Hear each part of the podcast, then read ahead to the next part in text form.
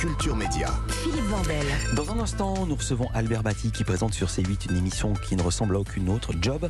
Mais avant ça, c'est l'heure des télescopages de Bruno Donnet et son job justement. Bonjour Bruno. Bonjour Philippe. Tous les jours, Bruno, vous observez ici les mutations médiatiques et ce matin, vous avez eu envie de vous pencher sur la nouvelle mouture de la Star Academy à cause d'une grande affaire de chaussures à talons. Exactement Philippe, ça s'est passé avant-hier. Je regardais le résumé quotidien de la nouvelle Starac de TF1 lorsque je suis tombé sur une séquence épatante. C'est un petit cours, on va juste apprendre à marcher en vrai en talons. Ça va, c'est cool, ça peut servir. Le prof de danse, il s'appelle Yanis, venait d'offrir une paire de pompes à talons hauts, très hauts, à tous les apprentis chanteurs, y compris aux garçons. C'est important euh, en tant que mec de savoir euh, faire des attitudes féminines et de développer notre côté féminin.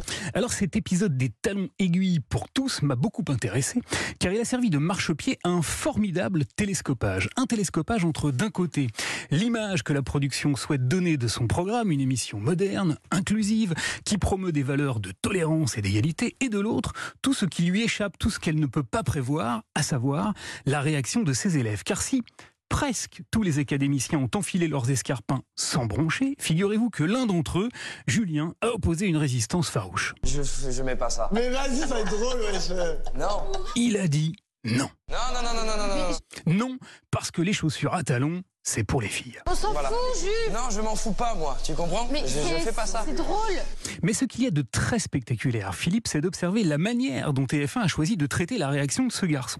Car elle l'a mis totalement sous l'éteignoir. Le montage l'a totalement fait disparaître de la séquence et seule une jeune fille, Enola, très politiquement correcte dans ses propos, a été choisie pour réagir, face caméra, à l'opposition de son camarade réfractaire. Il a peur que ça fasse du mal à sa masculinité, je pense, et au mal alpha qu'il est sûrement. Mais pour bien lire ce passage, Philippe, pour mesurer la grande évolution qu'a connue cette émission emblématique hein, de TF1, eh bien, il faut la mettre en regard d'un autre passage. Un gros temps fort de l'émission qui s'était déroulée en 2001, lors de la toute première édition de la Starac. Car à l'époque, l'un des héros du programme se prénommait Jean Pascal. Et à l'époque, la démarche de la télé-réalité était tout autre. La, la, la, la danse, là, c'est- c'est- ça c'est pour les PD, la danse. Je suis pas PD du cul.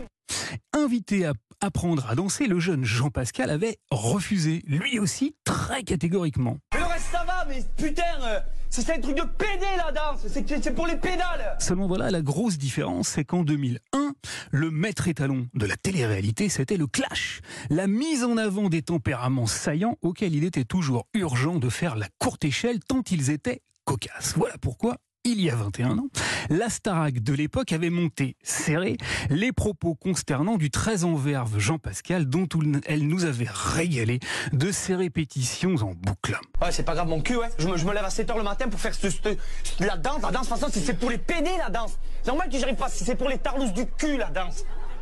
Et voilà, aujourd'hui c'est fini, la Star Academy version 2022 lisse les aspérités et gomme de ses montages les propos outranciers.